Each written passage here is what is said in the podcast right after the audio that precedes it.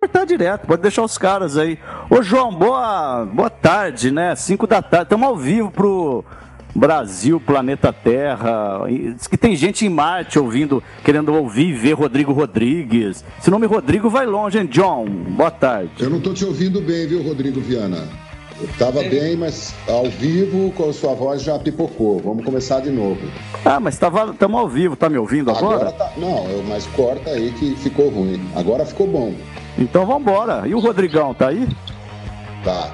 Agora tá todo mundo bem. Tô ouvindo o João, tô ouvindo o Rodrigo. Você... Mas a hora que você começou a falar boa tarde, a sua voz pipocou aí, Diana. Ficou ruim, não deu nem para entender o que você estava falando. Vambora. Me apresente Rodrigo, Johnny. Então, vamos começar, precisa dar um. um já começamos, aí. já estamos no ar. Não, não, vamos começar direito, pô. Vamos lá então. 3, 2, 1. Vai, Muito boa tarde, boa noite, telespectadores do canal Os Canalhas. Estamos de volta, conforme o prometido, eu e Rodrigo Viana. Eu em São Paulo, Rodrigo em Araraquara e o nosso convidado pode estar em São Paulo ou no Rio de Janeiro, porque ele agora tem uma vida dupla. Aliás, eu trouxe até uma máscara, porque a vida mundana do nosso convidado pode transmitir algum, algum vírus é, via Embratel, como se dizia antigamente. Meu querido amigo Rodrigo Rodrigues, ele é o cara. Tudo bem, Rodrigo? Canalha, tô, tô aqui encastelado no Rio de Janeiro desde que estourou essa merda toda aí. Ou seja, desde o dia 17 de março eu não vou a São Paulo, que foi quando o negócio realmente começou a ficar sério, ou quando caiu a ficha aqui no Brasil dessa história do corona. Então, falo direto da Barra da Tijuca, na minha sede carioca. Maravilha. Então, deixa eu te apresentar, apresentar o Rodrigo para o Rodrigo ou vice-versa. Fala, Xará. Ô, Xará, é, a gente já se conhece um pouco aí, mas bem brevemente. Sou fã do seu trabalho, viu, Xará? E você acha que. Cara, você tem noção, Rodrigo, que o João Canalha topou fazer uma brincadeirinha comigo, eu me apaixonei pelo cara, assim, diretamente. É, é porque eu tô longe, senão agarrava o cara mesmo, entendeu? O que, que você acha, Rodrigão? Até porque o João é gato, né? É muito gato. Como diria um amigo meu, ele faz o estilo Daddy. Estilo o quê? Daddy. Papaizinho. João. preciso falar uma coisa, porque. Fala. Fala tu, várias. Eu tô falando com o Rodrigo, fica quieto aí, cara. O, o Xará, quando eu cheguei na ESPN, eu tava meio assustado. Falei, porra, vou virar apresentador esportivo, sou de cultura, o que, que eu tô fazendo aqui? O que, que o Trajano tem na cabeça, cara? Não vou. Vai dar merda isso aqui, vai dar merda, vai dar merda. Aí eu vi o João no ar, falei, porra, pelo menos tem mais um maluco lá. Ele significa que existe espaço pro porque se não fosse o jeito de apresentar do João lá no canal, eu acho que eu não teria encontrado nenhuma estrada para percorrer assim, canalha. Você sabe, Rodrigo, que eu eu estava assistindo nos meus tempos de moleque, apesar do meu cabelo ter branqueado muito cedo. Sempre vi você, claro, junto com a Sabrina. Na, me marcou muito você com a Sabrina, né? Lá na TV Cultura, por onde eu é, passei também. também. marcou muito a Sabrina. É. Sabrina marca muito, né? Ela é linda. Aliás, enfim, é isso. Mas você sabe que eu vi uma entrevista do João para o Jô Soares, né? E quando eu me peguei com o Jô falando assim, senhor, você não pode ficar de fora da TV aberta brasileira. Então, é o seguinte, como o Schrader demorou muito, eu coloquei o João na grade de programação aqui do canal Os Canários, o Rodrigão. Fez muito bem. É. Aliás, eu que quero maravilha. aproveitar, viu, João, antes de você agradecer a gente por esses elogios verdadeiros e pedir pro pessoal inscrever-se no canal aqui, ó. Que a gente viu, Rodrigão, a gente tem quatro dias de canal e assim, mais de 100 mil visualizações. Batemos 2 mil inscritos agora, sem nenhum, sem o João estar tá na, na TV. O, porque o João é esse cara, né? O, pessoal olha e apaixona. É um dad, é um paizão, né? Eu, eu te amo, viu, João? Olha, eu vou, vou agradecer pro forma, assim, muito obrigado e tal. Mas é, é o canal né? É o, O Rodrigo, conta uma história que, que ninguém sabe, assim, de alguma viagem, do seu passado, da sua história na televisão, do, do Rodrigo Rodrigues, jogador de futebol. O Rodrigo Viana jogou bola também, daqui a pouco vocês podem bater uma bolinha aí. Eu também joguei, né? Melhor que vocês, mas enfim. É, na posição que eu jogava, eu era melhor que vocês. Bom, conta aí uma história que ninguém sabe, porque a gente acha que conhece tudo, né, dos amigos, mas é impossível. Ah, Johnny, tem umas coisas que, que eu já fiz tanto rolê aleatório na vida que às vezes as pessoas me chamam de Forrest Gump. Falam, não é possível que você já fez isso aí também. Eu falo, pô, é que antes da TV eu tinha outra vida, né? Eu estudava artes na faculdade, trabalhava num colégio, eu ia ser professor de educação artística e tocar na noite. E na época eu também era guia na Disney. Então, ao mesmo tempo, eu era estudante de artes, professor de criança pequena e guia na Disney, até virar apresentador de uma hora para outra, assim, mudar para fazer jornalismo e tudo mais. Assim. Essa é uma parte que parece que foi uma outra vida que eu vivi. Como você também já largou tudo uma vez para dar aula de violão, e depois acabou voltando. Tem essas, essas maluquices assim, né? Mas uma passagem que ninguém sabia que eu tive que eu fui obrigado entre aspas a contar por causa de uma notícia ruim é que o meu primeiro emprego em TV na Band aqui do Rio tinha sido como assistente de produção do Daniel Azulay, que foi a primeira vítima conhecida do coronavírus aqui no Brasil. Acho que quando o Daniel foi embora, muita gente que não estava prestando atenção nesse negócio começou a falar: caramba, que aí quando, quando vai algum conhecido teu ou alguma pessoa famosa, você começa a achar que aquilo mais perto de você e é mais importante, né? E aí eu, eu, eu fiz um negócio que eu não fazia há muito tempo, que era desenhar, porque quando eu estudava artes e era estagiário do Daniel Azulay, a gente ficava ali no, atrás das câmeras, ajudando a preparar os desenhos que ele mostrava prontos no ar, no programa da, da Bandeirantes. É, então ele estava ali fazendo, que nem programa de culinária, né? Aí você abre o forno, tem um bolo pronto, que o programa não tem três horas para esperar o bolo ficar pronto, né? Então a gente ficava ali desenhando e tal.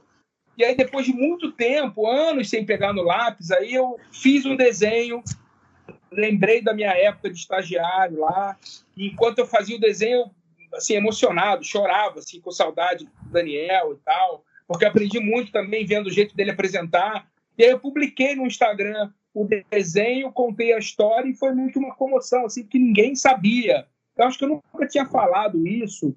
Foi meu primeiro emprego, 25 é, anos atrás, em televisão. Eu nem aparecia na tela, ficava ali atrás desenhando. Aí, quando eu li a notícia, me deu uma tristeza de ter ficado anos sem falar com ele, de nunca mais ter encontrado com ele. Aí eu contei essa história, assim, e veio uma coisa que as pessoas não sabiam. Né? Para quem, quem não conhece, dá um, um perfil Google. assim mais profundo do que o que eu daria aqui do Daniel Azulay, Rodrigo.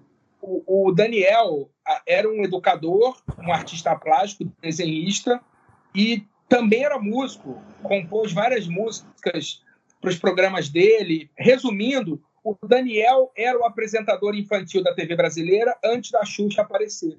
Porque depois da Xuxa, praticamente todas que vieram seguiam a mesma linha. Veio a Angélica, veio a Eliana.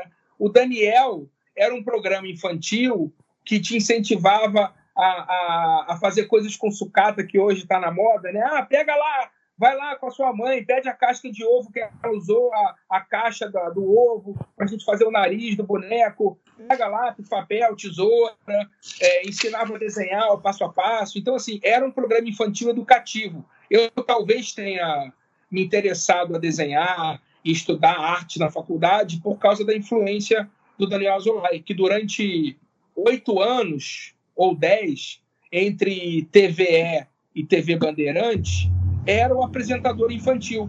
Não coincidentemente, no ano que ele sai da Bandeirantes, é o ano que a Xuxa estreia é, na TV Globo.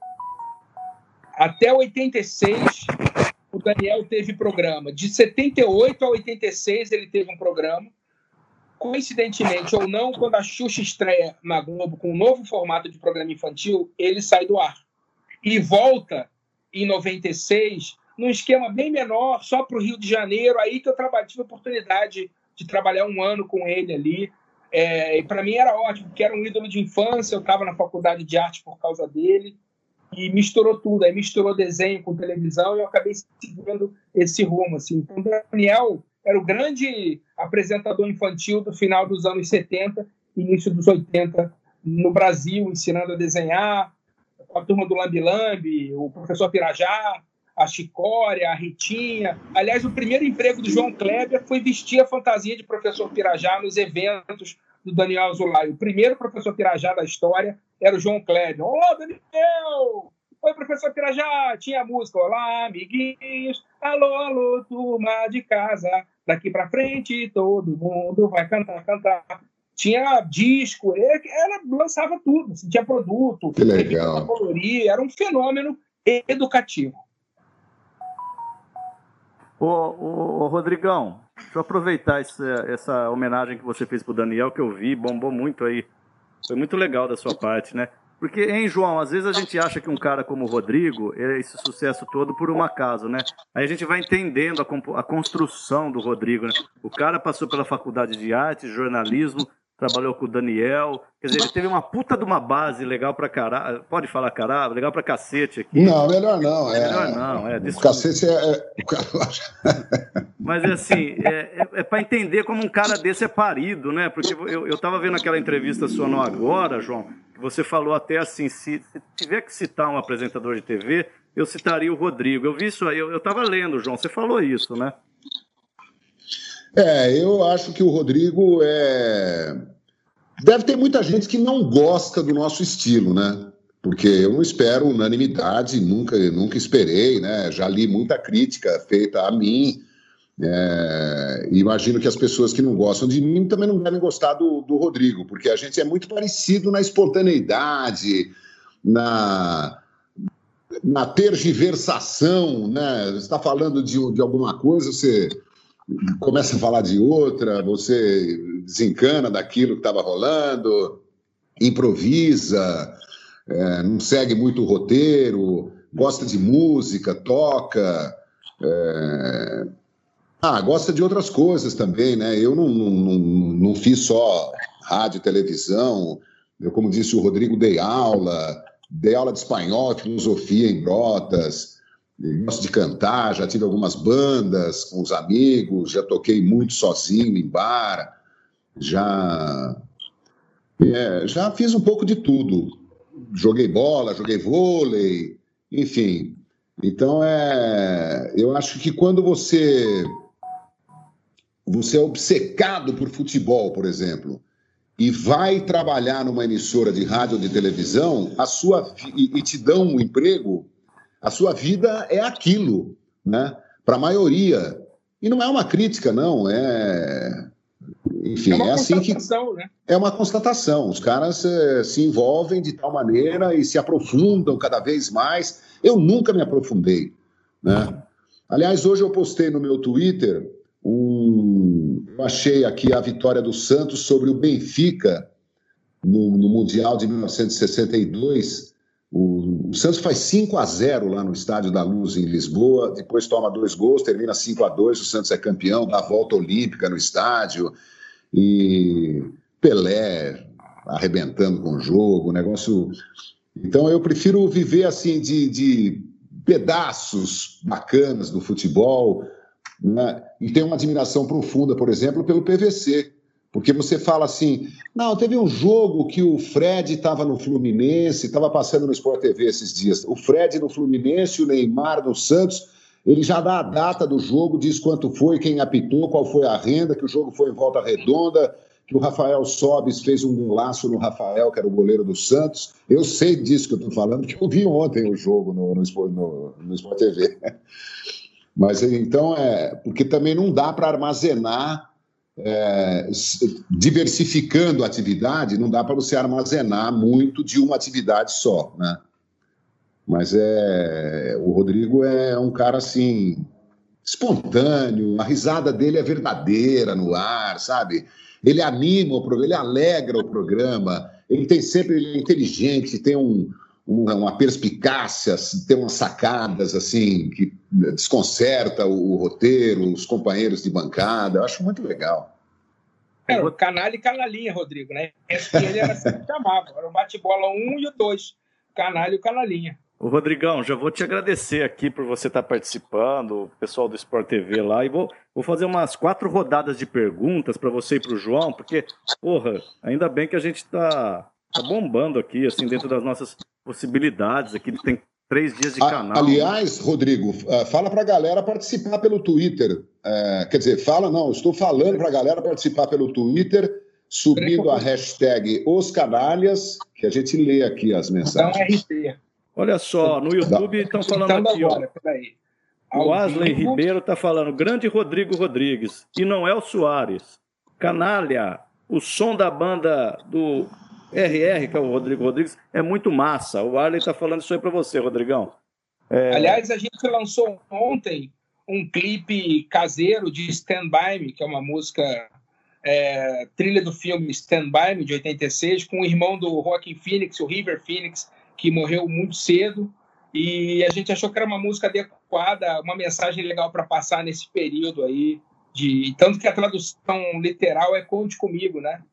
Então a gente lançou ontem nas plataformas, Twitter, YouTube, Facebook, tá tudo aí dos soundtrackers, o clipe novo lá para a galera conferir. O Lennon Campos, João, ele fala o seguinte, Dionê, gente da melhor qualidade, Rodrigo Rodrigues e João Canalha. É, é a síntese dessa porra toda, né? Não, nós combinamos com ele, para ele falar, olha, manda uma mensagem aí, enaltecendo aqui. Obrigado, um grande abraço.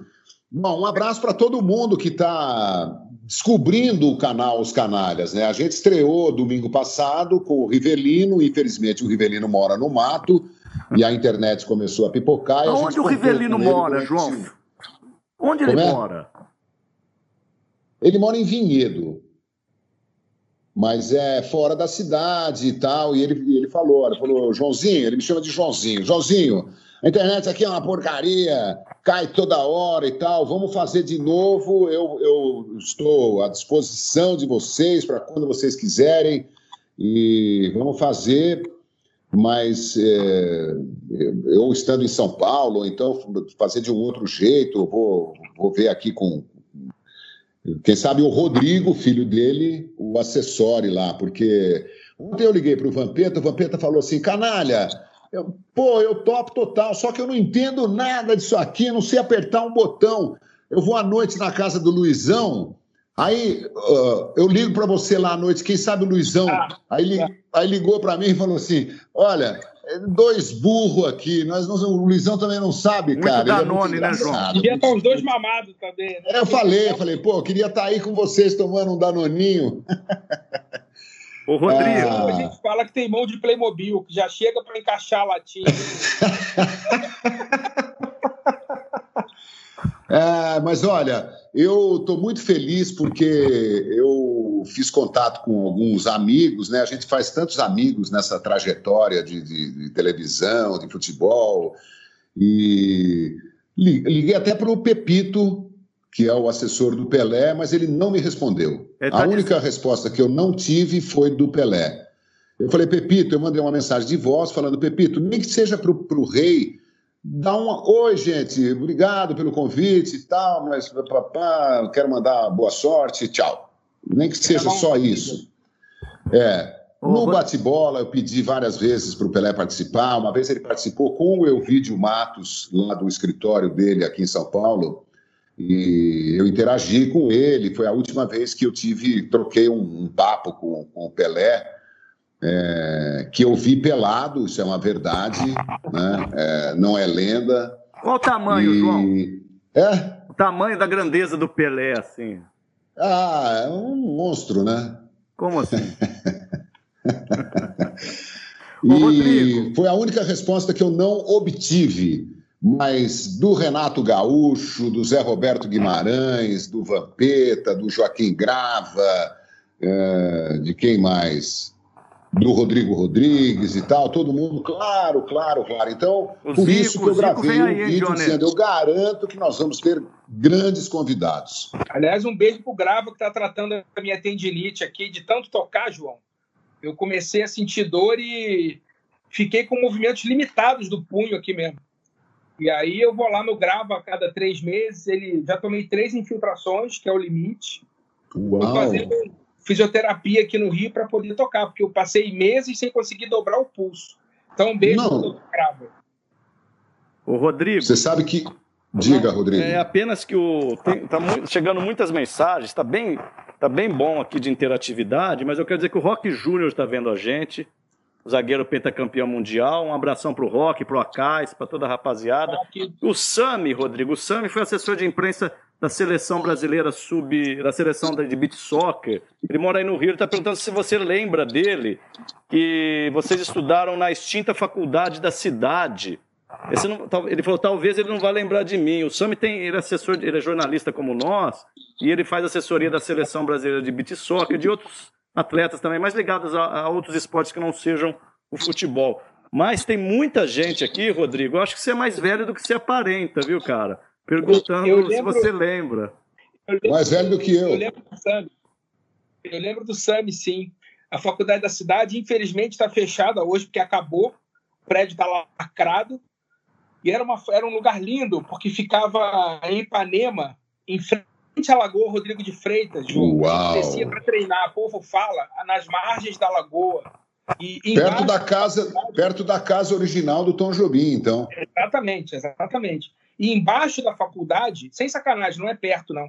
O prédio da faculdade ficava em cima do Bar Lagoa, que é uma instituição do Rio de Janeiro. Então, assim, era um lugar muito gostoso para estudar. Eu fiz dois anos ali. Foi quando eu troquei de arte para jornalismo eu fui parar na faculdade da cidade porque, na época, dizia-se no Rio que era a melhor faculdade para quem queria fazer televisão, porque tinha bons equipamentos e a Globo News tinha acabado de ser inaugurada e quase todos os professores da Globo News davam aula. Todo, quase todos os profissionais da Globo News da época davam aula na faculdade. A Leda Naga era professora, a Alice Maria coordenava o curso, e a Maria Beltrão, que hoje apresenta o Estúdio I, tinha acabado de se formar lá na Faculdade da Cidade. Eu era calouro da Maria Beltrão. Então, assim, foi meu começo, assim, estudando televisão, jornalismo, foi lá quando eu fui da turma do SAMI. Aliás, a Narcisa Tangorindeg era da mesma turma. Caraca! Ai, que loucura! Puxa vida!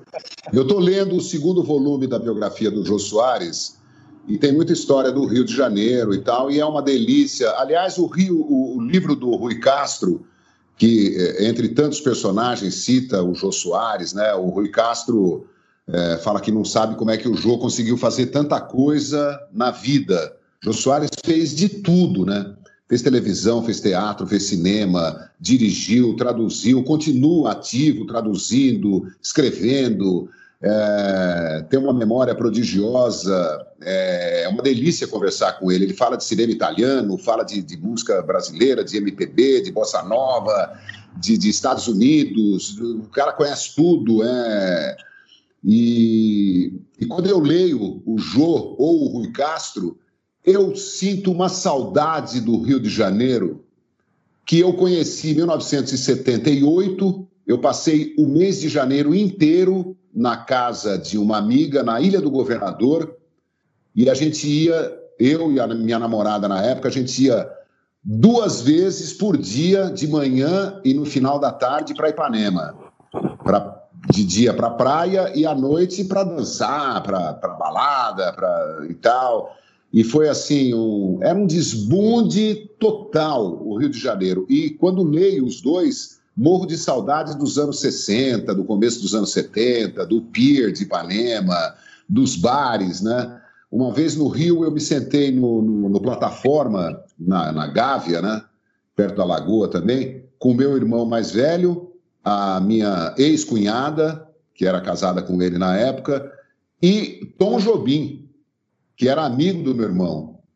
Caramba. Eles não deram a menor, a menor importância para a gente, o Tom e o meu irmão. Mas eu fiquei, fiquei conversando com a minha cunhada e foi também uma coisa divertida. Em determinado momento chegou o José Leugói em pé, ficou conversando com a gente ali, com eles, mais do que com, comigo meu e com a minha cunhada. É, meu vilão. Então o Rio, é, e quando eu comecei a, a viajar, fazer jogo, fora de, de, de São Paulo, primeiro lugar que eu fui, em 1978, também pela Rádio Capital, fui para o Rio de Janeiro fazer os dois amistosos da seleção brasileira antes da Copa de 78 na Argentina. Brasil e Tchecoslováquia, Brasil e Peru.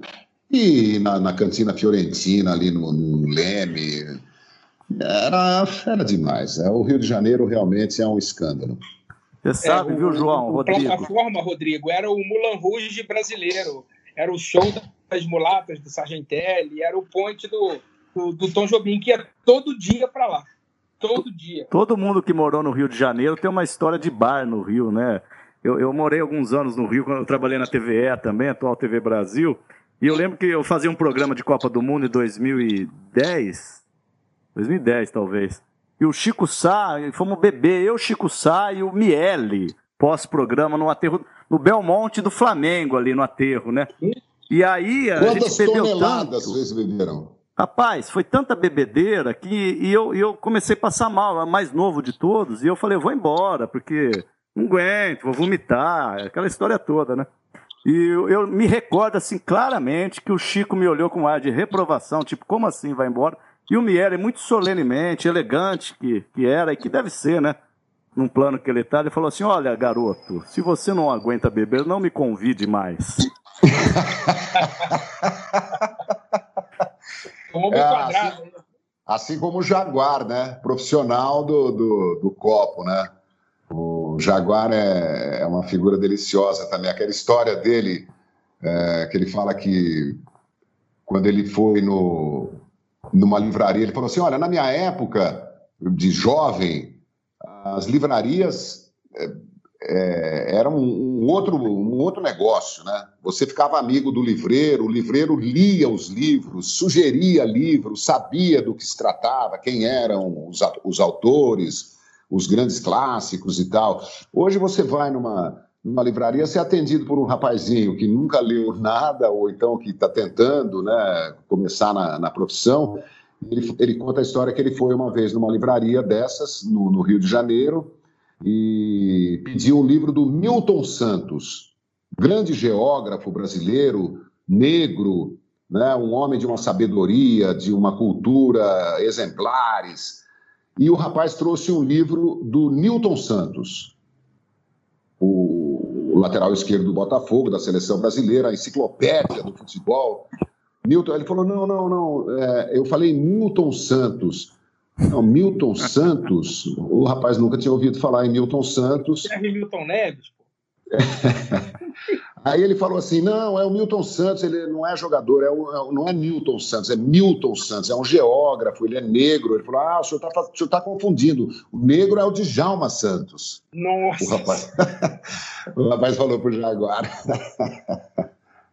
Ô, João, Rodrigo, em 2010 antes de eu entrar na ESPN, meu último ano de TV Cultura, ou seja, há exatos 10 anos, eu lembro de ter feito uma matéria para o Vitrine sobre o fim dos especialistas, justamente desses caras que você entrava na locadora, ele fala, ó, você vai gostar desse, desse, daquele. Você perguntava para o filme, ele sabia tudo. Você ia na loja de disco, o cara sabia o que tinha sido lançado aquela semana, o cara conhecia o teu gosto. Você chegava na livraria. Esses caras, com essa coisa, é, com a, com a obsolescência que é, porra, invencível, esses caras estão sumindo, né? Porque hoje em dia tudo é, é streaming e baixa música e não sei o que lá. Então, assim, esses caras que trabalhavam fisicamente nos lugares e que entendiam os PVCs da literatura, da música, do cinema, estão acabando, né, cara?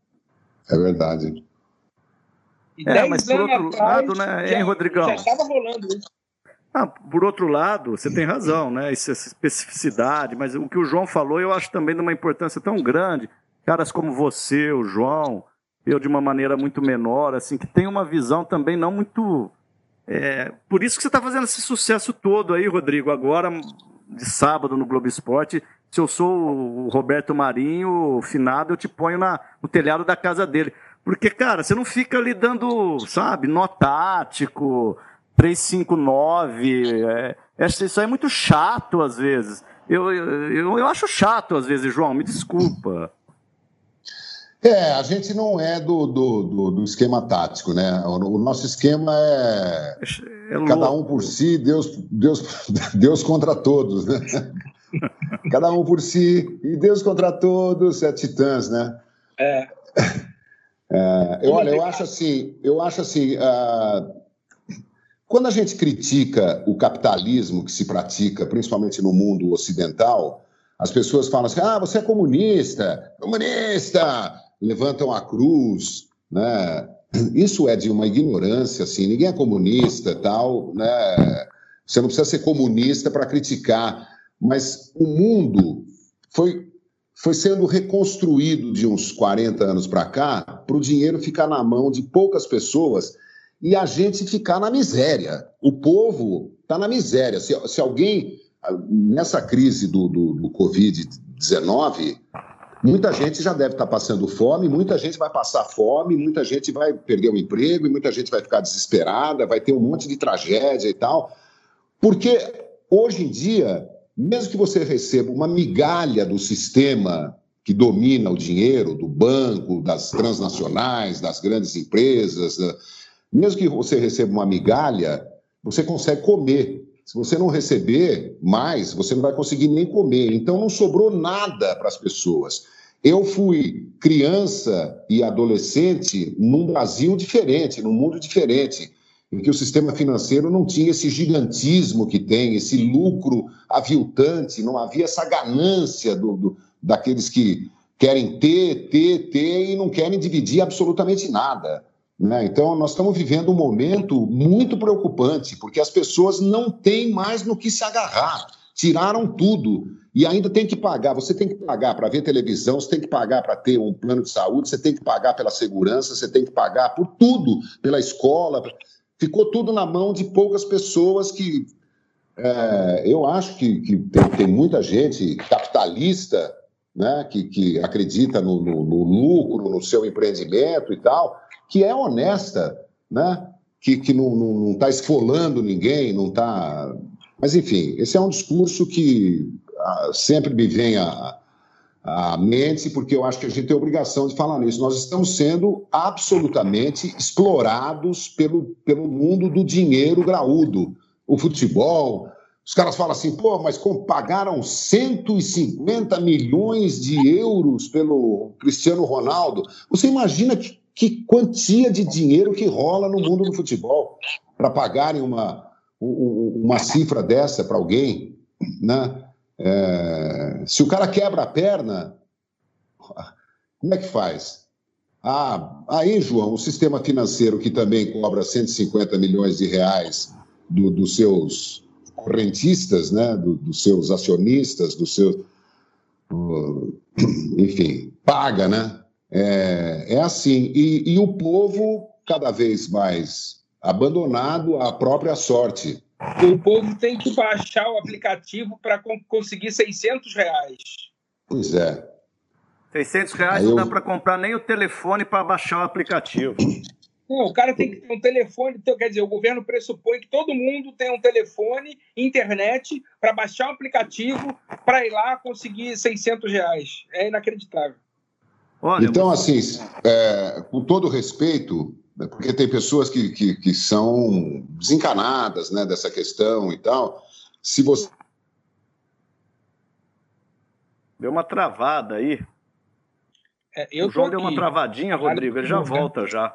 E o Jack, dá uma. Eu tô... Ah, voltou. Eu tô, eu tô ouvindo vocês. Se alguém defende esse sistema, é, é bom repensar um pouco, né? Pensar na, na, nos seus familiares, perguntar como é que era a vida um pouco, um pouco lá para trás e tal, porque hoje ela é inviável, é invivível para uma massa humana gigantesca, né? Mas enfim, vamos falar do quê agora? Vamos falar de música, Rodrigo. Tem pergunta para caramba aqui, hein? Tem, tem, tem Rodrigo Rodrigues Deixa eu só falar é... uma coisa para fazer Diga. justiça.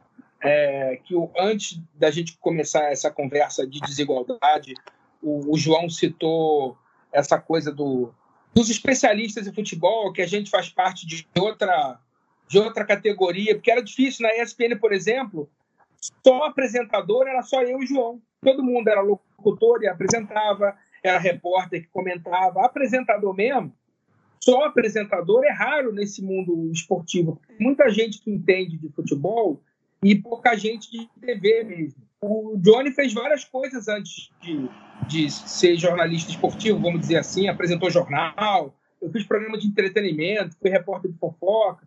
E aí, quando eu cheguei na ESPN, eu perguntei para o Trajano, que eu, Trajano?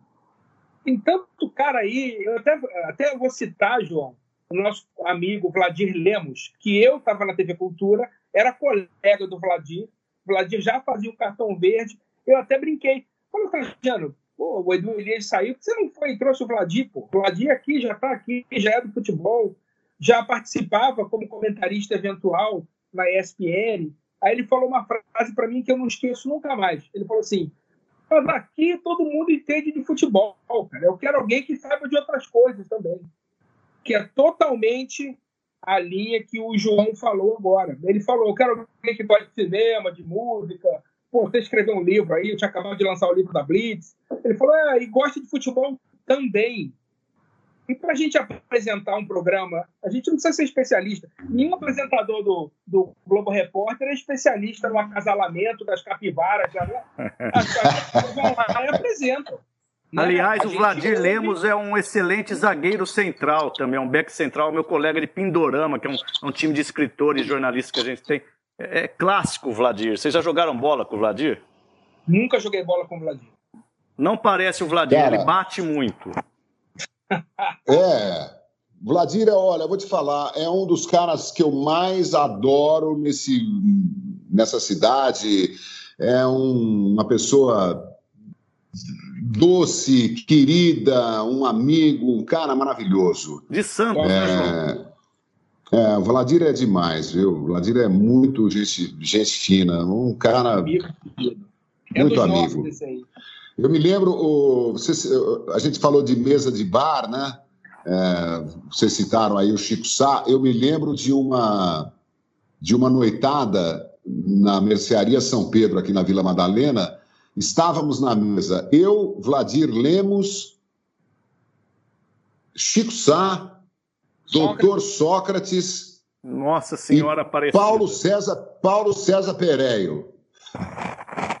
Peré uma vez me roubou um selinho. Ah, você gostou ou não? Ele falou para ele, ele me roubou um selinho, virou para a câmera e falou assim para a câmera. Ele virou os olhinhos. é um grande canalha, né? Canalha, canalha. Eu espero que ele não me telefone depois do programa falando você me chamou de canalha, né? Que nem o Jô Soares fez, né? Aí tem que explicar que é carinhosamente. Ó, é, tá chegando umas perguntas aqui, eu vou passar para vocês aqui no ar, tá? O Rodrigão. Diga lá, Rodrigo. O Rodrigão ficou meio verde, igual, igual o João tava semana passada, já, eu, ah, já vai tá corrigir. Vendo? Não já. sou só eu que sofro dessa malatia. Ah, mas é normal, gente. Nós estamos no momento da, da, de ficar verde mesmo. É melhor ficar verde do que ficar, sei lá. É, eu não sei, é melhor ficar verde. Eu tô meio com verde aqui. Ó, eu vou falar as perguntas aqui, vocês vão responder. Deixa os três na tela, Jack. Ó, é... Sérgio Teodoro fala assim: mandei a fotografia do Rodrigo Rodrigues no Twitter, fixado de vocês. Ele é um gentleman. Ah, é uma. É uma fotografia antiga que a gente tem do Rodrigo. Vamos ver se a gente consegue colocar no ar aí. Aí tem aqui, ó. O História em Campo, ele diz: João, que história do Pereio, hein? Cacá Molinari. Incrível, João. É... Peraí, peraí. Rafael Romero, salve canalhas, equipe melhor não conheço. Vocês têm alguma recomendação de livros sobre história ou biografias relacionadas ao futebol? Tem, João? Cara, eu tenho uma, uma parte da minha biblioteca dedicada ao futebol. É, tem livros do Rodrigo Rodrigues, por exemplo, né, não de futebol, mas é, a minha biblioteca tem livros do Rodrigo Rodrigues, ele pode falar do, do, dos seus livros daqui a pouco.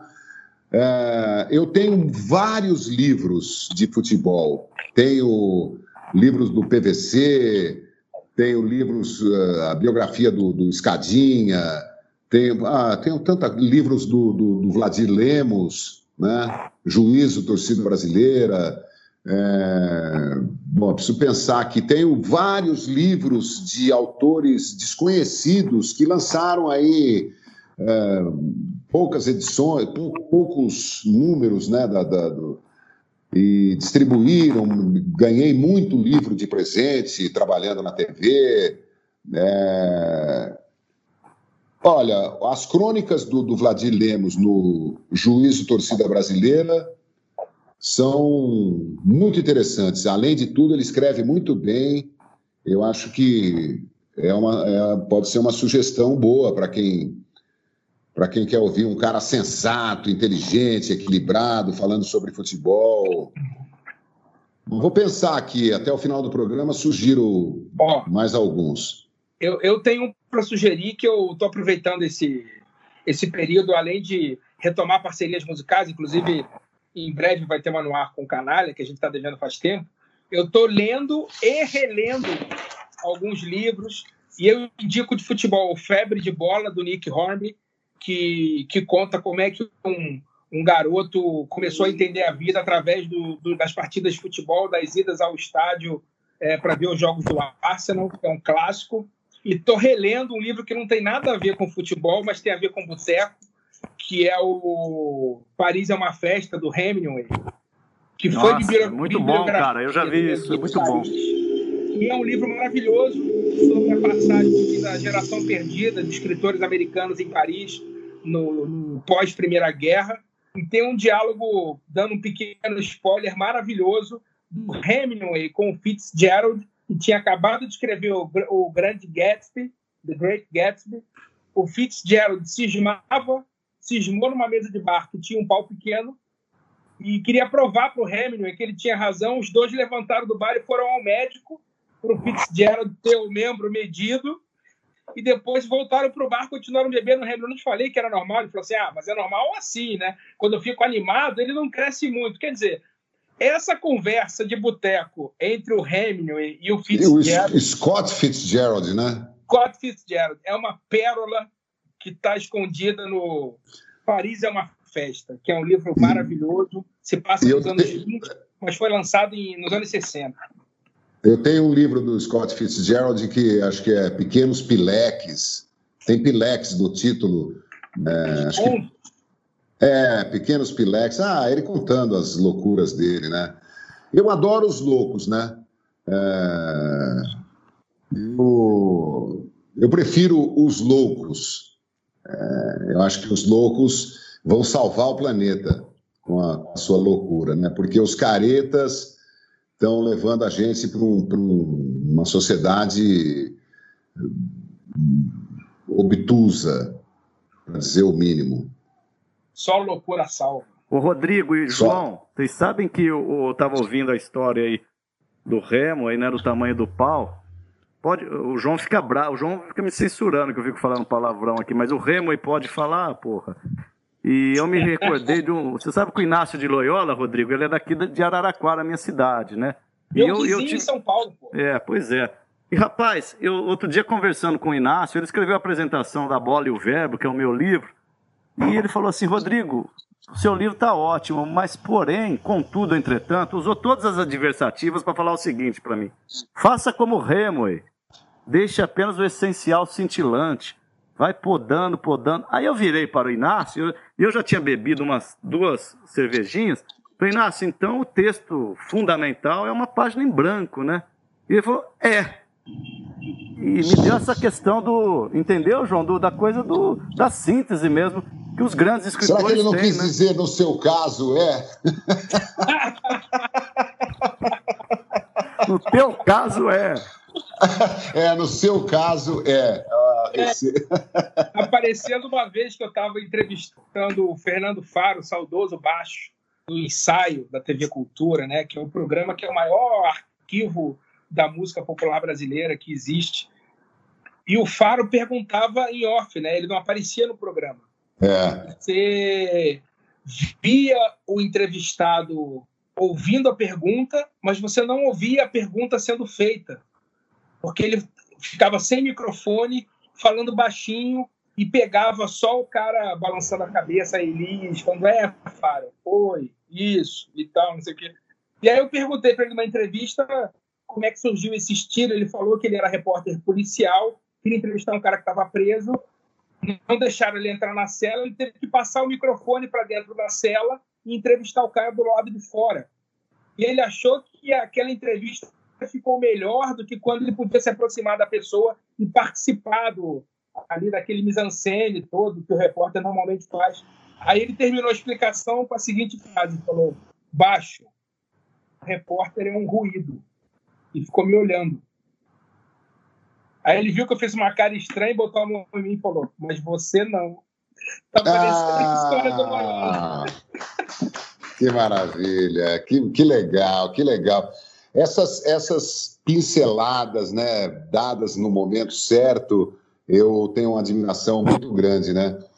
O Paulo César Pereio, nessa noite na Mercearia São Pedro, é, é um cara de pavio curto, mal-humorado e tal. Eu me lembro muito bem que chegou, eu, eu, o, o Pereio estava sentado ao meu lado e chegou um casal jovem entre mim e ele, vendo o Sócrates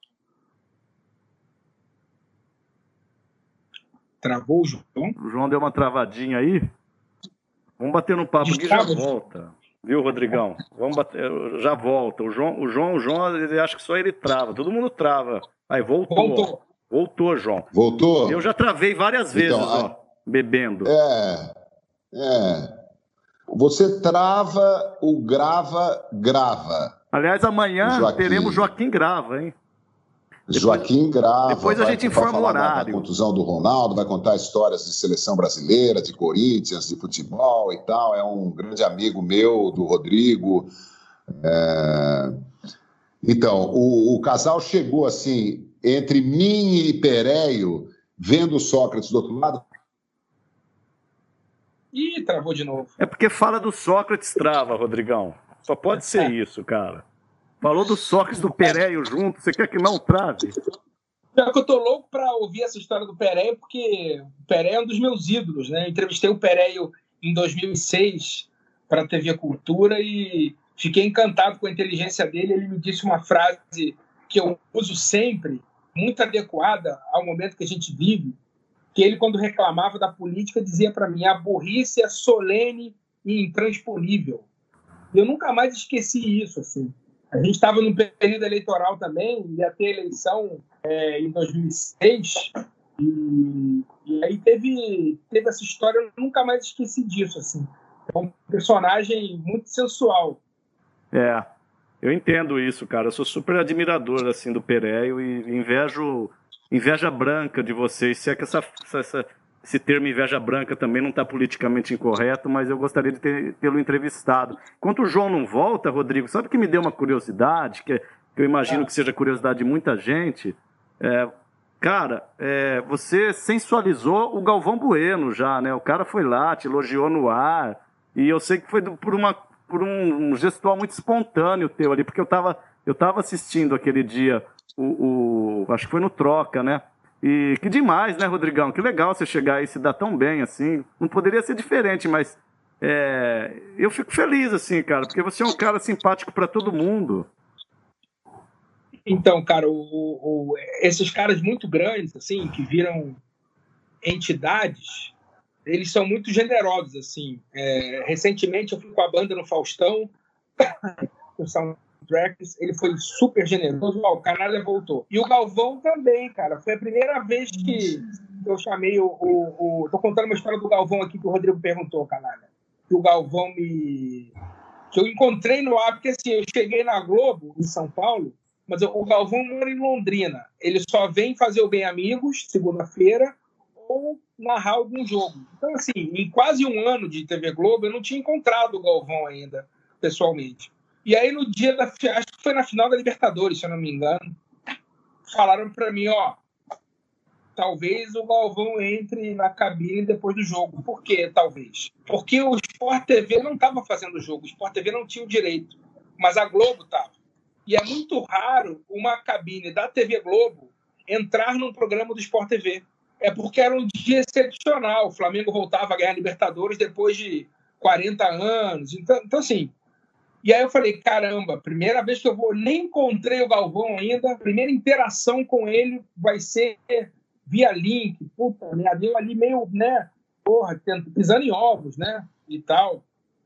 E aí falei, pô, que dia legal, Flamengo campeão depois de 40 anos, minha primeira interação com o Galvão. Fala, Galvão, bem-vindo ao Troca a gente ainda não se viu, né? Ele falou assim: não, não, eu te vejo todo dia. E aí, aí fez um elogio muito bacana, muito espontâneo, meio que botou a espada assim no, no cavaleiro, assim, sabe? Pá. E foi muito legal, porque eu não esperava. É, nunca tinha encontrado o Galvão, não sabia o que ele achava de mim, se ele já tinha me visto, se me conhecia. E aí eu fiquei até meio sem graça no ar, assim, mas foi muito bacana. Eu guardo esse dia com muito carinho. Só depois a gente se conheceu pessoalmente. Eu fui lá no Bem Amigos na semana seguinte, agradecer a ele pelo carinho, pela generosidade. Foi muito bacana. Aí, João. Olha, eu eu encontrei o Galvão a última vez em 1984, mais ou menos. Nunca mais me encontrei com ele. Nós jogamos juntos basquete no ginásio de Ibirapuera, jornalistas brasileiros contra jornalistas argentinos, no Mundial Interclubes de Basquete que a gente estava transmitindo, ele pela Globo, eu pela Rádio Gazeta. E a gente formou um time com Edson Bispo dos Santos, que é um dos grandes nomes do basquete brasileiro, né, contemporâneo de Vlamir, a Mauri, Rosa Branca, o Biratã, Edson Bispo, era o nosso técnico, e era o nosso técnico, na verdade. O Cláudio Mortari era o nosso técnico, o Edson Bispo jogava.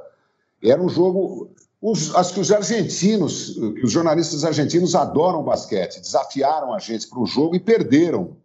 Nós jogamos juntos é, Azevedo Marques, Sérgio Dias, eu, Galvão Bueno, muito, muito jornalista de jornal, né, não de TV ou rádio. A gente montou um time lá, barbudos, barrigudos e tal, e, e jogamos contra os, os, argentinos. Foi, foi uma delícia, jogaram. É, mas eu, só para completar aquela história do. Ah, então nunca mais encontrei o Galvão. E um dia me perguntaram na, na ESPN o que, que eu achava do Galvão. Eu falei: olha, gente, independente de você gostar ou não do Galvão, o Galvão é uma instituição. É o, Galvão né? o Galvão narrou tudo. Não, não, interessa se você acha ele de mais ou se acha ele de menos. Ele é o Galvão Bueno. O Galvão Bueno é, é, é como o Pedro Luiz Pauliello, que foi meu chefe na Rádio Gazeta que era o, o, maior narrador brasileiro, junto com Edson Leite, nos anos 50, 60, 70, o Lorde, Pedro Luiz, que foi um, um chefe delicioso, querido, maravilhoso que eu tive, um cara de, de uma educação, um gentleman. É... Mas a história do Pereio é, é engraçada. O, é, então, o casal, é, o casal, casal chegou, o casal chegou, viu o Sócrates do outro lado da mesa e começou, ai, Sócrates, que maravilha te ver aqui, puxa vida, eu sou tanto, tão seu fã e não sei o quê. E o Pereio, porque o, o casal estava se enfiando assim entre nós dois, para falar com o Sócrates do outro lado, por causa do barulho do bar e tal, o Pereio foi se incomodando e foi virando a cabeça assim e olhando para os dois com mau humor. Quando o, o rapaz viu que era o Pereio, só que não veio à mente dele o nome do, do Pereio, mas ele viu a cara conhecida do, dos filmes do Pereio, né? Aí ele falou assim: Oh, você aqui também, putz, somos seu fã, que maravilha, que legal. E ele olhando com aquela cara de mal-humorado. E quando eles falaram pela segunda ou terceira vez, pô, que demais, já fazendo amizade, nós somos seu fã, o Pereira falou assim: já entendi, caralho! Porra! Puta, até eu fiquei sem graça, os dois saíram de fininho. o Pereio, João, quando eu fui entrevistar o Pereio, ele morava num prédio no centro de São Paulo. E aí ele falou para mim, eu liguei para ele para pedir o endereço, ele deu endereço, eu falei assim, é no centro, né? Aí ele falou, com aquela voz cavernosa, nas vísceras da besta. é a cara dele. Aí ele morava num terraço, tava uma bagunça, tava um cu de galinha aquilo, cara. E tinha um mictório instalado no terraço, do lado de fora, assim, na cobertura. Um mictório, cara, de banheiro público, sem encanamento. Eu falei, peraí, o que, que é isso? Ele falou assim, isso é uma instalação artística. O problema é que antes de você chegar, eu comi um macarrão que caiu mal, eu tive que vomitar lá. Aí tinha um macarrão vomitado no, no mictório. Era um, foi um negócio, foi um dia surreal. E estava perto da época eleitoral, era 2006 isso. Gravei uma entrevista enorme com ele, fiquei duas horas lá, cheguei na cultura, dei o play na fita. Falei, não, play na fita, olha como que é velho. Aí eu olhei e falei, caralho, o Pereio tava com uma camisa. Como é que eu vou dizer? Era uma imagem estilizada do Gabeira com o título assim, puta deputado. No ano eleitoral na TV Cultura, aquela merda não podia ir pro ar daquele jeito. Eu tive que no dia seguinte voltar na casa do Pereio, fazer a mesma entrevista e ah. trocar de roupa. Ele botou um blazer todo amassado, só de sacanagem. ah, que maravilha! E repetiu tudo igual. Ah, que delícia! Maravilha, cara. Ó, posso Maravilha. ler umas perguntas aqui para vocês, que o pessoal quer, quer se ouvir aqui, ó. O, o Rodrigo Estevam tá perguntando, João, quando vai rolar uma música sua ao vivo? Eu acho que uma palhinha hoje, mas a gente pode programar uma music, um musical, né, Johnny? Tem muita gente. Aliás, tem muita gente perguntando do dueto de vocês dois aí, musical. Vai rolar? Então, eu estava falando pro João que tem delay, não adianta eu tocar aqui que ele vai cantar atrasado aí. Mas a gente ainda, esses dias, vai publicar um, um dueto nosso aí nas redes sociais. É, e a gente promete colocar aqui nos canalhas, no Canalha na Rede, no, no, no enfim, onde for. É, onde tiver alguém disposto a ouvir Canalha e Canalinha. A gente já tocou junto, viu, Rodrigo? Onde? Eu e o Rodrigo, eu e o Rodrigo Rodrigues já fizemos Onde fizeram essa, lembro... essa loucura de contratação? Olha lá, ah, tá se armando lá. Eu hein? me lembro uma vez uma, na, na, na, Praça Benedito Calixto, como é que era o nome lá do, do, do bar? Eu, eu tinha um bar temático da banda, era o Soundtrackers Café. Soundtrackers Café.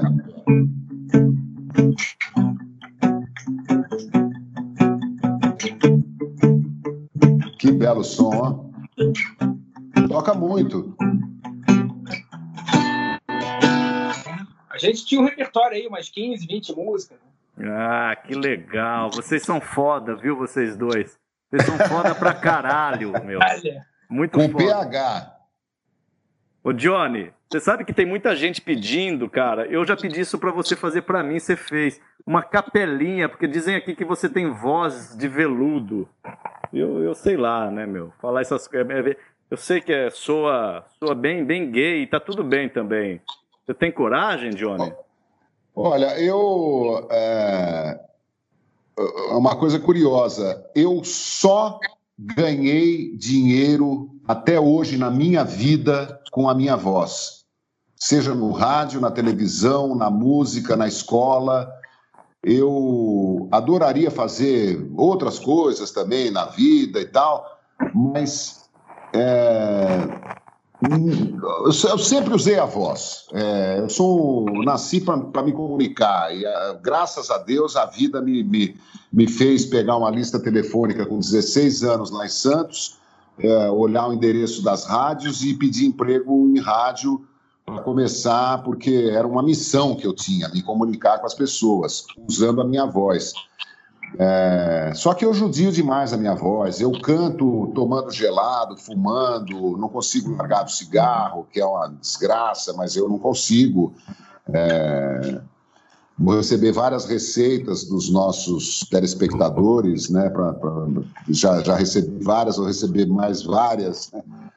É, mas, enfim, eu vou estragando a minha voz cada vez mais, né? Estou ficando muito velho para o meu gosto, né? Mas ainda de vez em quando me, me, me dá um acesso assim de, de, de, palco, de bar, de tal, e eu faço um som como fiz essa semana e coloquei nos canais eu cantando California Dreaming do Mamas and the Papas, né? Não sei se o Rodrigo viu. Não, mas você não viu ainda, tá no YouTube? Tá no, tá no Canalha na Rede e nos Canalhas, né? Os, no, no, nos dois canais. Tá no YouTube, deve estar. Tá. Eu não sei, eu não entendo. Não me pergunta. Não me faça pergunta difícil. Tá no Instagram, tá no Facebook, tá no YouTube. Eu não tenho a menor ideia. Ah, olha aqui, ó. Vou mostrar aqui para vocês a fotografia do jogo de basquete. Do jogo de basquete. Não sei se vocês estão vendo alguma coisa aí, nada, né? Claro que Quem sim. Quem agachado aí? Olha. Ah, aqui tá melhor, ó. Aqui tá maior um pouco.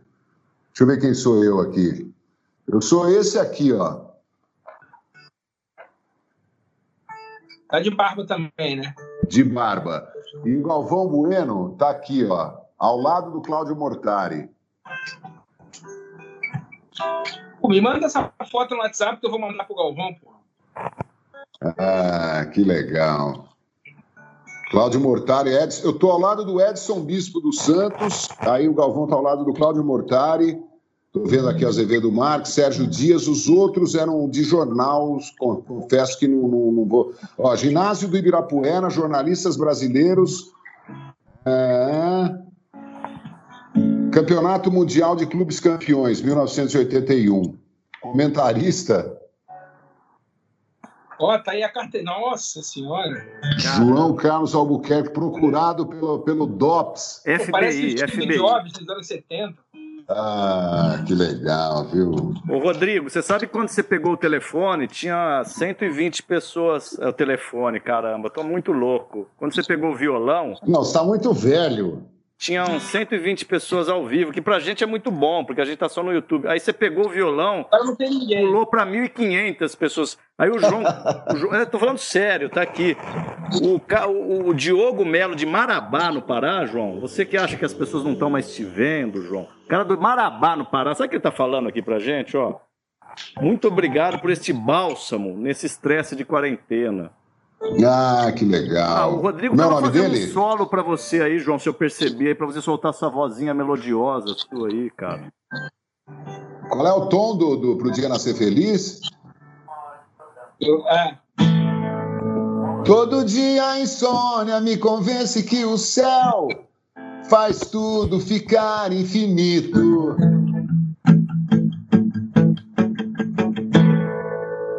A solidão é pretensão de quem fica escondido fazendo fita. Todo dia tem a hora da sessão coruja. Só entende quem namora. Agora vambora. Estamos, meu bem, por um triz dia nascer feliz. Eu... Ah, é o que a gente deseja para todo mundo, né? O dia nascer feliz. Eu não sei se está casando a voz com o violão. Tá. Né? Não tá, com certeza. Tá sim, pior, pior que tá. Você sabe qual que é a merda hoje? É que tá dando tudo certo. Isso é bom é ou ruim? Não sei. Pra dar errado. olha só. Mas olha, eu, eu sempre gostei de fazer TV ao vivo, viu? É. Ô, Johnny, uma vez o. Estava entrevistando o Zelito Viana, irmão do Chico Anísio, pai do Marcos Palmeira, né? Cineasta. Cineasta. Aí estava falando sobre isso. O Zelito me falou uma frase que eu devia tatuar ela, que eu nunca mais esqueci. Que ele estava justamente criticando a quantidade de coisa gravada na TV, dizendo que para editar já existiu o cinema há 100 anos. Você filma, monta edita, que a TV nasceu ao vivo, tinha que ser assim. Aí ele falou para mim a seguinte frase: TV é o VT é o contrário de TV até na hora de escrever. Ah, maravilha. Você sabe que uma outra coisa que me incomoda muito, making off de filme. Ontem ou anteontem estava passando, acho que no Canal Brasil, making off, ou no, no, no, no Cult, acho que no, no, no Telecine Cult, o making off de Bacurau. Aí quando o cara toma um tiro no pescoço, que começa a sangrar, ele segura o pescoço para tentar conter o sangue, já no final do filme, e cai no chão, e, e para dar o, o, o, efeito sonoro de que ele está engasgando com o próprio sangue, eles mostram no making off como é que foi feita aquela, como é que eles eh, geraram aquele som. Alguém da, da, da direção, da produção, põe água na boca e num microfone de, de teto, né, num, num boom assim, ele fica gar... como é que chama? O boom é o boom. O boom. O boom da TV. Microfone do Costinha. Mas, porra, é. você queria que matasse ele... o cara de verdade, João? Não, não, mas aí mostra ele gargarejando com, a, com o líquido que ele botou na boca. Para depois eles juntarem com a imagem do cara, sabe? Eu acho que tira todo o encanto do cinema. Eu sou contra making off. Eu só vi esse pedaço, falei, ah, não quero ver mais, porque eu não amei Bacurau, mas eu gostei muito do filme. Né? Não, não sei se era um filme para ganhar Oscar, para ser indicado, mas eu achei interessante porque é um alerta, acima de tudo, de que com essa população enorme, com vírus, com, com essa supremacia racial, é, não, não acho difícil que alguns canalhas uh, resolvam atirar em pessoas humildes, né? como já fizeram ao longo da história milhões de vezes. Né? Ô Rodrigo, eu não sei se você faz vocal também na cantoria, mas o Adriano Canfe tá falando aqui, tem uma versão muito bonita de. O meu inglês é péssimo, tá? Your Song, cantada pelo Canalha. Como é que é isso aí, Johnny? Tem um violão aí, não? Ah, eu vou. Ah, eu, eu, eu fiz uma, uma gravação do Your Song lá em Ubatuba, o meu amigo Leonardo Susi, que tocou comigo muitas vezes já, baterista, morou 15 anos na China. Obrigado, Juliana. Juliana aqui fazendo assessoria permanente. Que é uma música que eu adoro do Elton John. Eu não sei se eu sei tocar, mas o comecinho é assim, ó. It's a little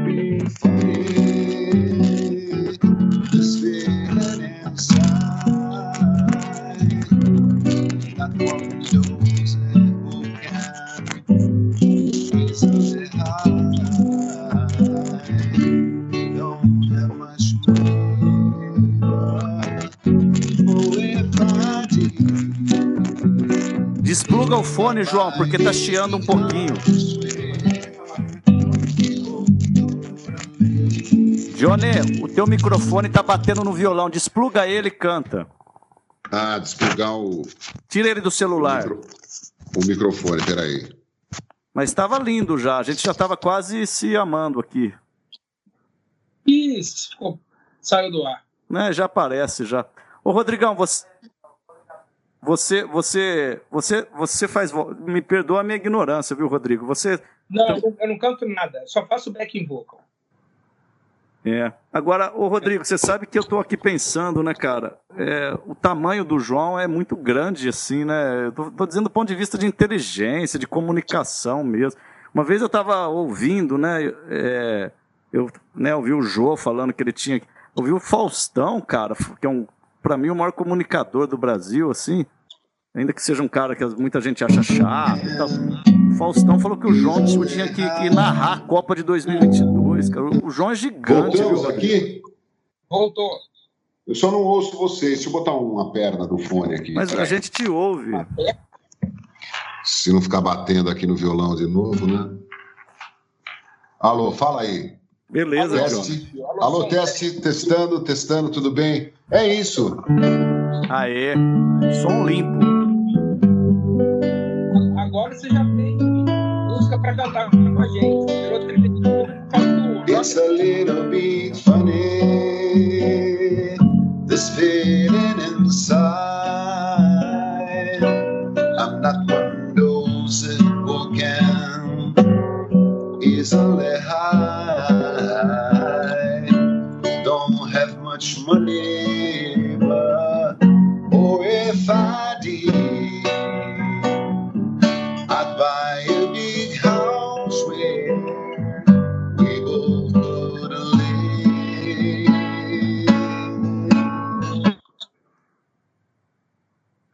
travou de novo. É, mas é, é, é para dar tesão no povo, né? A gente dá uma travadinha para dar tesão na turma. Travou. Voltou. Eu travei. Mas tá ótimo, João. É, é isso, é isso, é isso. Tá lindo, o, o interfone aqui tá tocando que o almoço que eu pedi acabou de chegar. Muito bem. Ó, já faz mais de uma hora, não vão tirar a gente do ar nunca mais? É, cara, sei lá, eu, eu ficaria. Eu vou agradecer aqui então ao Rodrigo Rodrigues para ele comer, né, coitado? Porque o Ale já deu uma canseira nele e nós demos uma maior ainda. E assim fica um gosto de quero mais. Pô, Rodrigo, adorei, viu, que você ah, topou participar. Se vocês quiserem, canal. a gente faz uma por semana até normalizar isso aí. Não, não, muito obrigado, porque ninguém vai aguentar você todo, toda semana aqui. oh, oh, oh. Manda um abraço pro Calçade aqui, ó. é o Calçade ou o Everaldo? Parece o Alex, né, pô? É o Alex, é o Alex. Maravilha, muita gente legal nesse meio, viu? Muito canalha, muito. muito canalha. Mas muita gente boa. Ô, Rodrigo, gente, antes de você falar seu tchauzão aí, cara, quero também te agradecer e falar aqui, ó, a Juliana, ajuda o João, a Soninha Russo, o Vitinho Haddad, o, o, o, quem mais? O Jack, o Moraes, a Milena, o, pô, muita gente está ajudando a gente aí. Eu devo estar tá esquecendo de alguém, o Elter, eu, enfim, está é, te agradecendo ao João. Tem várias, vários recados aqui. Eu vou sintetizar em um, que eu achei tão bacana. E aí depois, Rodrigo, você dá o seu tchau e o João fecha a porra toda. O Felipe Ribeiro falou o seguinte: o bate-papo tá tão bom que a minha vontade é de sentar e tomar uma cerveja com vocês. É isso. Faça isso. É. Abra sua garrafa aí, a sua latinha em casa e tome a sua cerveja. Eu vou comer um, eu pedi, eu, como é sexta-feira santa, João, tem um, um, restaurante aqui na Barra muito bom, no Rio, né, de, de peixe. Eu pedi um pintado na brasa. E sempre que eu estou comendo um pintado na brasa, eu mando uma foto pro pintado de São Paulo e falo: estou comendo e tá uma delícia. Tchau, Rodrigo. Beijo, Beijo. querido. Adorei. Maravilha, maravilha, muito bem, muito bem. Nós também vamos ficar por aqui, né, Rodrigo Viana? Ah, valeu demais, né, John? Foi bem legal hoje. A gente vai só avisar o pessoal aí que a gente não tem nem cinco dias de vida, né? O João tem um milhão de, de anos luz à frente de todo mundo na TV. Eu pedi para colocar uma luzinha verde aqui para chegar perto do João, mas a gente ainda vai muito, muito além. A gente não quer a gente não quer nada, a gente só quer tomar cerveja com vocês, não é isso, João? É, isso aí, muito bem, muito bem. A gente só quer fazer parte do, do, do dia a dia das pessoas, conversar, contar histórias e tal, e desejar muita sorte, muita paz para todo mundo, né? A gente precisa consertar o planeta, a gente negligenciou demais a Terra, né? A água, o ar, as florestas, os animais, os pobres. Nós precisamos. É, não tem comunismo, não tem, não tem ideologia política, né? é uma coisa de salvação até da própria pele. Nós precisamos ser um pouco mais humanos, né? justificar essa história de que os únicos seres é, evoluídos não, são os humanos. Né? Nós só estamos provando o contrário até agora nessa existência louca que a gente está uh, levando na, na, no planeta Terra, né? Um lugar lindo, encantador, maravilhoso que a gente violenta o tempo todo. Bom, o uh, que, que eu falo aqui? Pra... Ó, quem quiser mandar mensagem no Twitter, no Canalha na Rede e aqui nos Canalhas, a gente agradece e responde é, muito obrigado, gente. É muito legal estar com vocês. A gente fala com gosto, com, com alegria, porque a gente sabe que vocês estão do outro lado, é, ouvindo, saboreando as conversas, e a gente pre pretende trazer vários convidados legais aqui e ficar falando aqui. Né? Estamos todos na toca, então vamos amplificar o som da toca. Tchau, Rodrigo. Até domingo, hein? Valeu, João. Um beijão para você. Eu amo você, eu amo todo mundo que está assistindo. É bom que a gente aumente o amor nesse tempo de quarentena aqui. Depois que a gente voltar e tudo vai passar, o amor vai ficar. Olha que frase mais viada que eu falei aqui, mas eu acredito nela. eu acredito muito nela. Eu vou encerrando aqui, o dia que tá encerrando lá vai meter um banner aqui do tipo inscreva-se aqui. Vão se inscrevendo aí no canal. Como o João disse aí, a gente volta no domingo, talvez até amanhã, mas certamente no domingo. A gente fica sempre combinadinho assim de sexta e domingo esse horário. E no meio da semana vocês vão vendo vídeos ali do João cantando, outros quadros que a gente está criando aos poucos no canal Os Canalhas. Reforço o convite do João aqui para você entrar também no YouTube do Canalha na Rede, que é sensacional. Tem uma interpretação lá no Canalha na Rede do João fazendo Eric Clapton. Cara, eu, eu, eu coloquei para minha mãe aquilo lá, assim, de tão bonito que eu achei. E, e é isso, assim, o João, o João acho que já já está lá desplugando os, os mics, mas o, o Jack vai meter uma tela aqui, Jack, e eu vou dizendo tchau para todo mundo aqui, pedir para você compartilhar esse canal aí nas suas redes sociais. Meu cabelo arrepiou igual do cachorro, assim, cachorro que arrepia cabelo também. Então, muito obrigado, muito obrigado mesmo. Assim, esse é um projeto do João e meu, né? Assim, é um projeto muito tímido nosso, sim, que ele, ele tem essa intenção só, de, de timidez. Uma timidez necessária para chegar até vocês aí. Mas vão chegar pessoas muito diferentes, como o Rodrigo Rodrigues, como o Jô Soares, né? Enfim, como que é, Jack? Pode falar. Vamos encerrar então. E ó, a gente volta no domingo. E pode ser que amanhã também. Vai ficando esperto que a gente manda recado pelas redes sociais. Mas domingo, seis da tarde, a gente está aqui, tá bom? Tchau, inscreva-se no canal, ative o sininho aí. Valeu!